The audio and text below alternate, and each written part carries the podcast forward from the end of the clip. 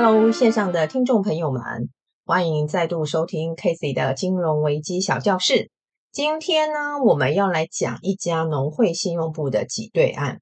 这家信用部曾经被金融重建基金处理掉，但是却在事隔十三年之后，这家信用部起死回生，华丽登场。这家信用部的名字现在叫做观音区农会信用部。早期的名字呢，叫做观音乡农会信用部，我们以下呢就简称它为观音农会。必要的时候会再加入乡或区，不过呢都是同样一个信用部就对了。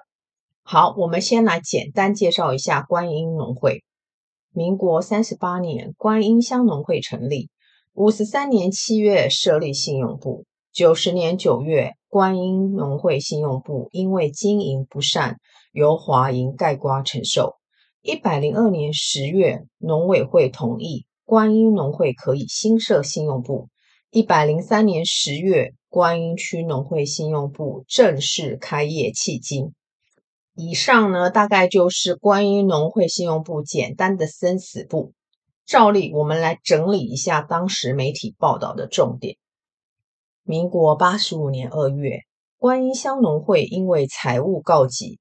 向三家农业行库借调十亿元资金被拒的消息传出之后，在春节的最后一个营业日，也就是八十五年二月十七日，当天是星期六，引发小规模的挤兑。啊，补充一下哦，当时的星期六是要上半天班的。八十五年二月十七日，观音乡农会信用部存款流失金额约两亿元。为了避免年关之后再度引发挤兑，存保公司表示会密切注意后续的发展。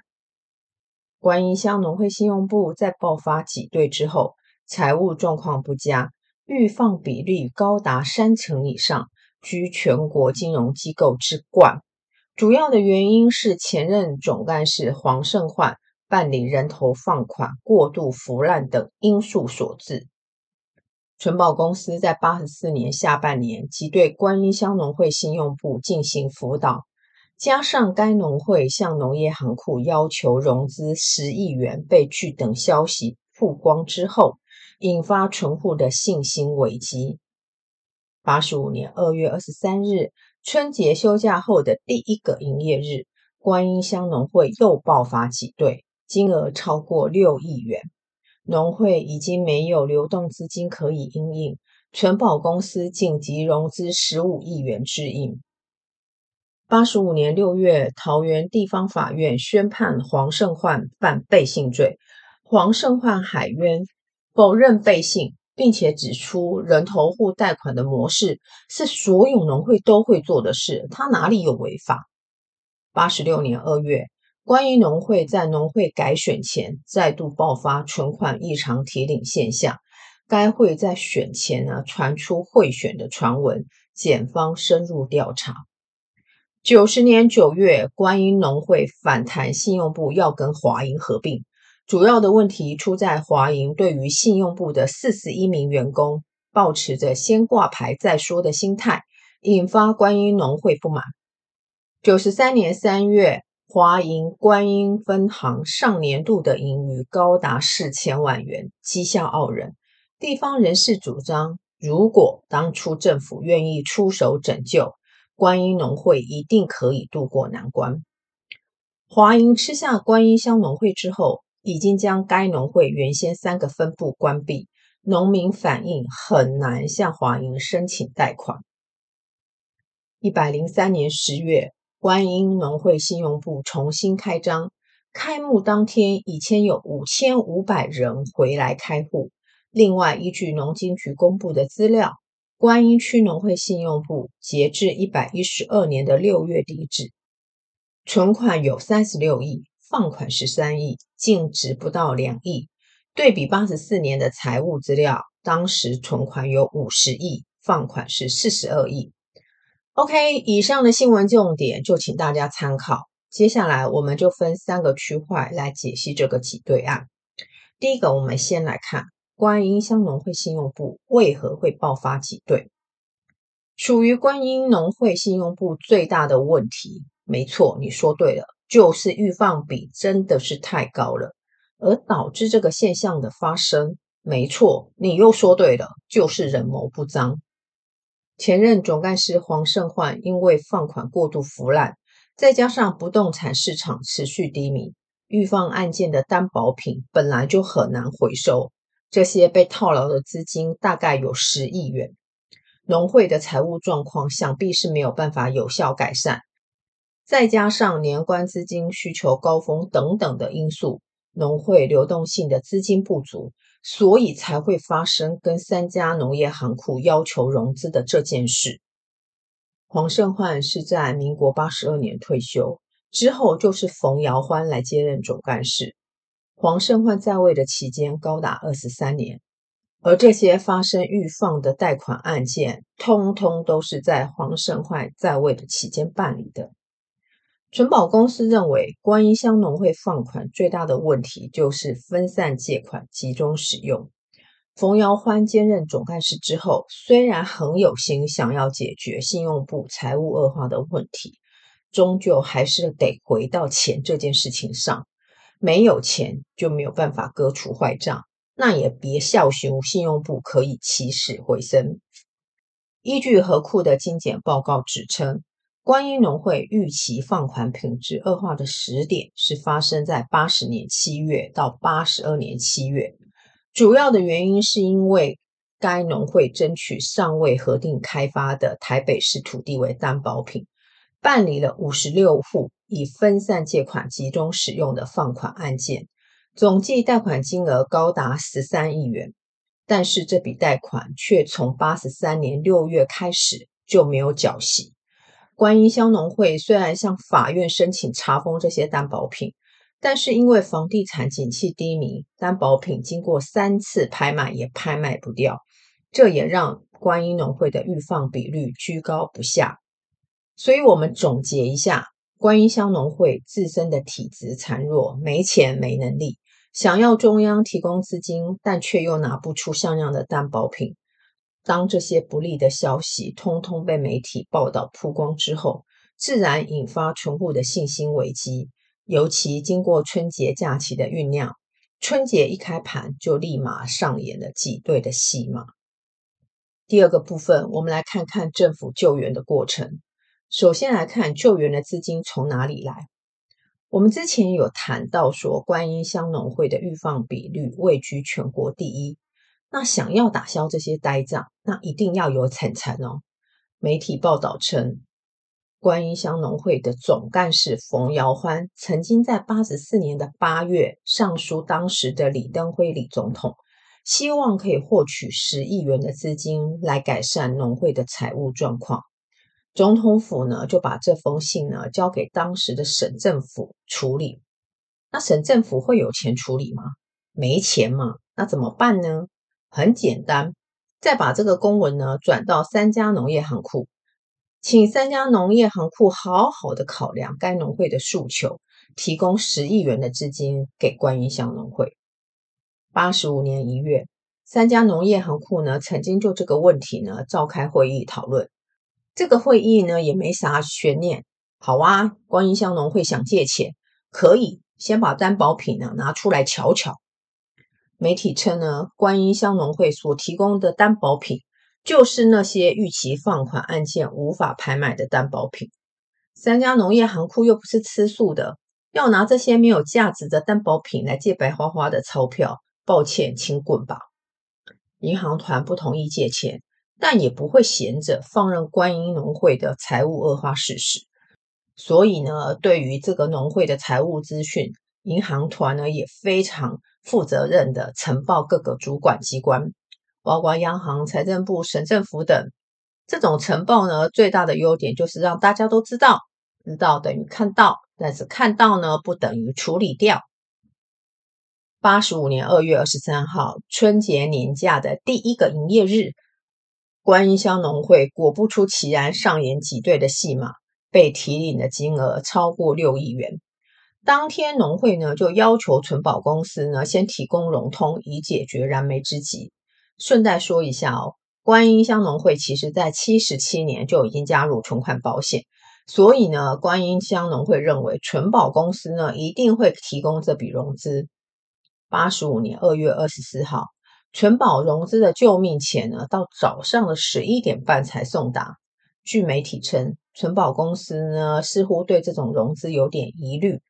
总干事冯尧欢呢就特别把台东企银拿来说嘴。他说呢，当初呢台东企银呢发生挤兑案，存保公司二话不说提供六十亿元的资金应付挤兑，碰到观音乡农会出问题。竟然要求农会先跟三家农业行库借，这一个推一个，是要农会去死吗？媒体说存保公司被总干事骂。第三个部分，我们再来看看，我们从观音乡农会挤兑案学到哪些 lesson。政府呢，在处理金融危机的事件呢，尤其涉及到挤兑的资金到底该怎么出这件事，都会出现超级比一比的情况。基于案件的属性不同，不同的处理模式是可以理解的。观音乡农会要求的救命钱，很自然的会以台东弃银为例。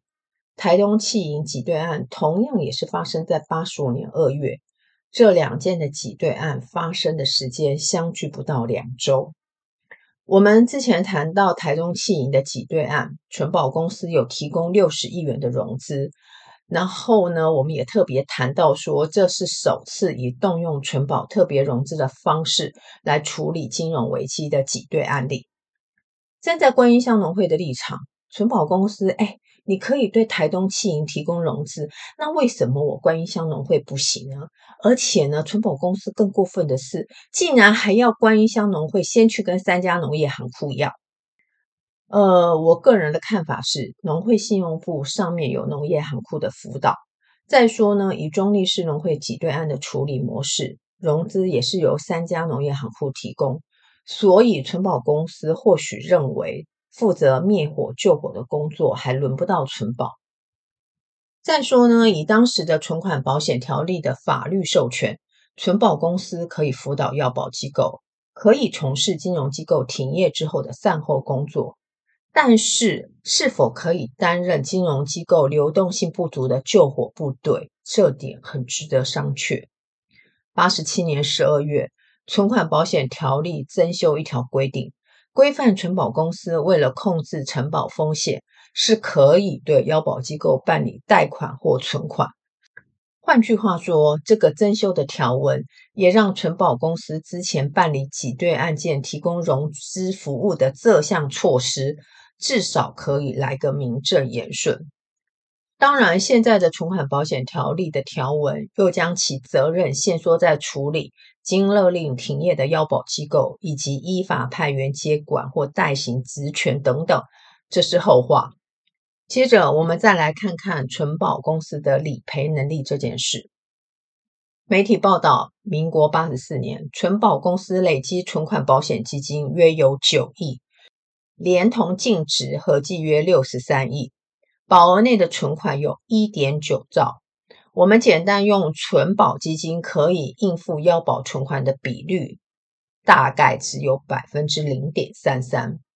现在的存款保险条例规定，这个比率应该要百分之二。如果我们用百分之二来估算存保基金的额度，至少应该要达两千亿元以上。我稍微查了一下，一百一十二年六月存保公司公布的存款准备数字，竟然已经到一千四百多亿嘞，好棒棒！表示说呢，这段期间存保确实呢有在去提高它的理赔的资金。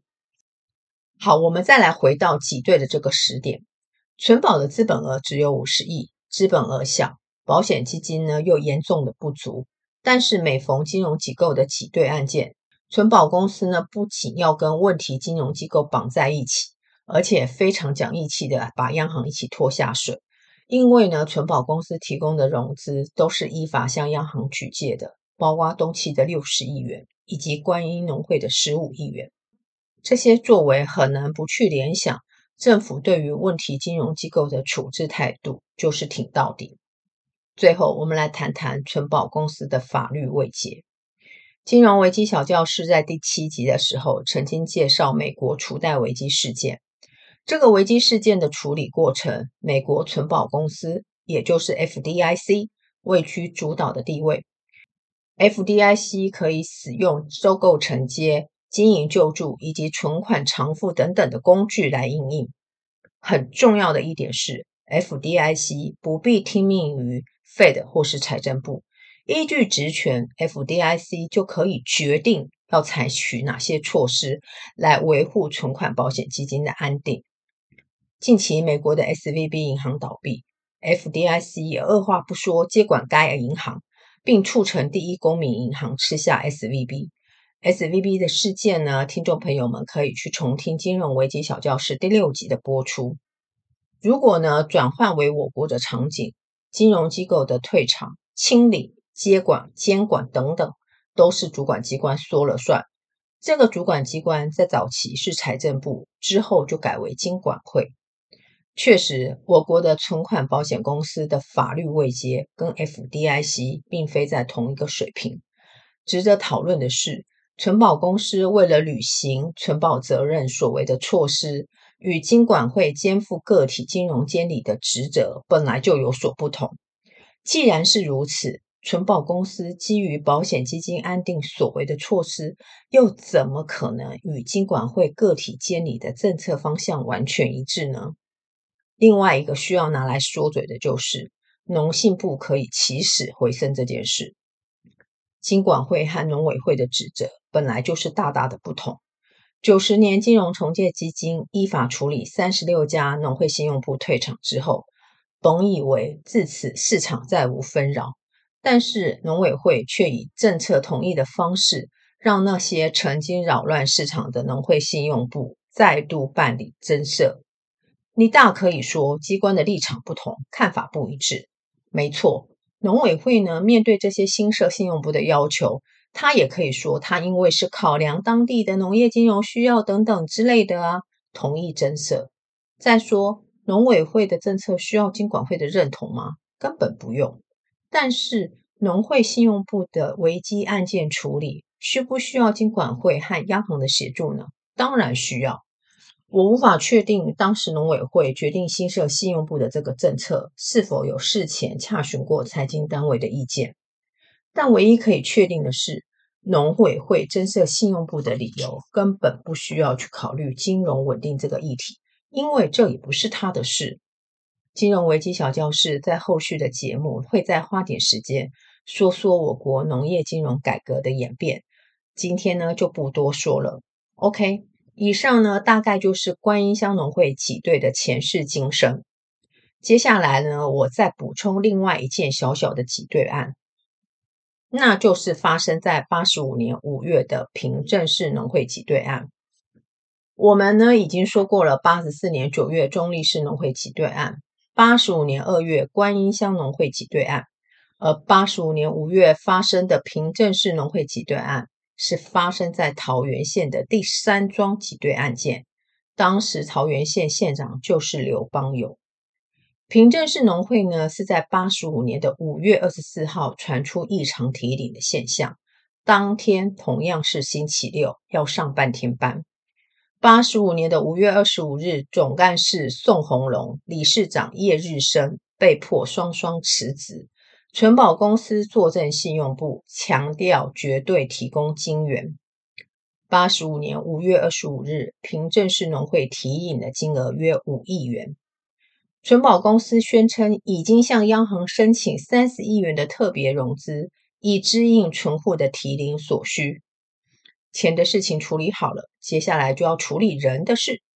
媒体报道，桃园县政府对于这桩的挤兑案。强调平镇市农会因为受到中坜市农会挤兑案的影响，存款持续流失，每日呢流出的金额大概是在两千万元，再加上总干事的领导能力欠佳，理事长欠钱未还，所以呢桃园县政府决定快刀斩乱麻，先撤换两人，钱和人都处理完毕了，再来看看平镇市农会信用部的体质。